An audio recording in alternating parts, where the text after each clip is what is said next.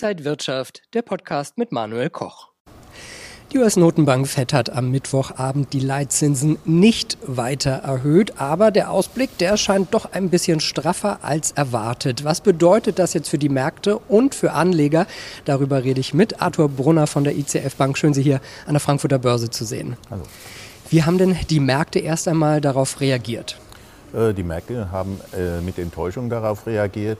Äh, der DAX ist leichter und auch die Rentenmärkte verzeichnen heute Verluste. Die Rendite im kurzfristigen Bereich bei zwei Jahren aktuell bei 3,3 Prozent bei den Bundesanleihen. Also eine deutliche Reaktion. Warum reagieren die Märkte dann negativ? Ja, der, man war recht optimistisch, dass man jetzt äh, den Höhepunkt der Zinsen erreicht hat und äh, dieser Optimismus wurde etwas gedämpft, weil doch einige äh, Mitglieder des Entscheidungsgremiums der FED gesagt haben, dass es vielleicht noch zu einer weiteren Zinserhöhung in diesem Jahr kommen könne.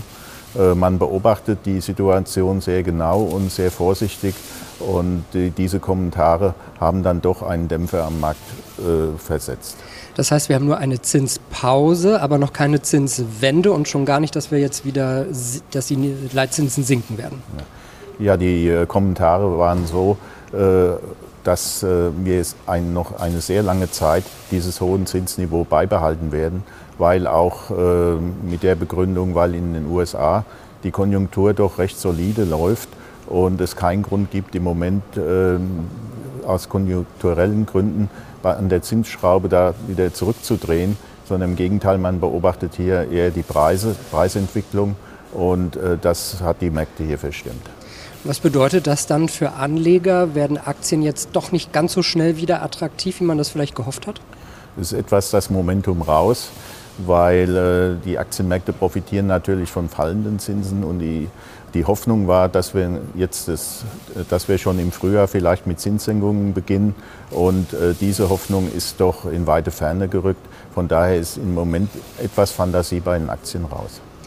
Die Erzeugerpreise sind im August deutlich gefallen. Also für Benzin bis Zucker sind die Preise im Schnitt um 12,6 Prozent runtergegangen im Vergleich zum Vorjahresmonat. Lässt der Preisdruck und damit dann auch später die Inflation dann nach? Ich glaube, hier täuschen die Zahlen etwas. Wir sind zwar um 12,6 gegenüber dem Vorjahreswert zurückgegangen, aber der Vorjahreswert war ein statistischer Ausreißer. Äh, Im Vergleich zum Vormonat sind wir sogar wieder um 0,3 Prozent gestiegen. Das heißt, der Preisdruck ist nach wie vor da und von einer Entwarnung zu sprechen ist äh, deutlich zu früh. Also die Inflation wird uns sicherlich noch eine Weile beschäftigen. Der DAX ist so in einer gewissen stabilen Seitenlage, in einer gewissen Range seit Wochen. Braucht er neue Impulse oder warum geht es nicht in die eine oder andere Richtung? Äh, der DAX braucht neue Impulse. Äh, man hat es gesehen, als die EZB letzte Woche die äh, Zinsen erhöht hat. Ich hätte darauf gesetzt, dass man jetzt ein Kursfeuerwerk beim DAX sieht. Aber es fehlen, es fehlen neue Impulse. Man ist hier doch eher vorsichtig. Und das Wort Rezession geht langsam bei den Händlern um. Und äh, ich glaube, dass wir sind in, in einer entscheidenden Phase.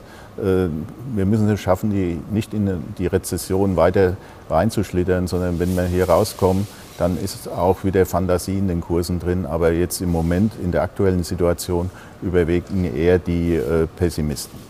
Das heißt, Impulse könnten dann sein positive Unternehmensnachrichten, vielleicht hoffentlich irgendwann ein Ende des Krieges in der Ukraine, äh, solche Dinge oder was wären die Impulse? Ja, Sie haben es schon gesagt. Ähm, ein Ende der Kämpfe in der Ukraine wäre natürlich äh, das Beste, was man sich hier wünschen kann.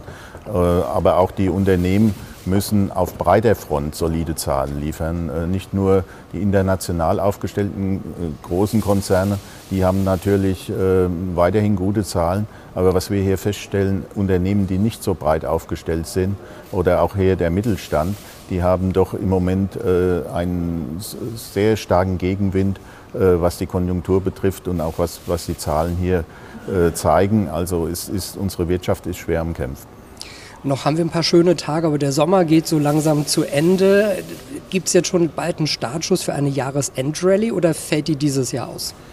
Es ist schwer zu sagen. Also selbst unter bei den Experten ist man verschiedener Meinung. Äh, man geht stark auseinander. Mein Bauchgefühl sagt, äh, es wird schwierig mit der Jahresendrallye, weil den Schwung, den wir bis zum Sommer gesehen hatten in den Märkten, der ist im Moment deutlich verflogen. Aber wie gesagt, es kann eine positive Meldung und äh, wir können äh, gute Zeiten sehen, aber wir haben natürlich auch noch äh, die Diskussion mit China, was entwickelt sich und die ganzen geopolitischen Spannungen. Also ich bin nicht so optimistisch, was den Herbst betrifft. Wir werden das im Auge behalten und äh, dann wieder ein Update geben. Dankeschön an Arthur Brunner von der ICF Bank und danke Ihnen, liebe Zuschauer, fürs Interesse. Alles Gute, bis zum nächsten Mal. Und wenn euch diese Sendung gefallen hat, dann abonniert gerne den Podcast von Inside Wirtschaft und gebt uns ein Like.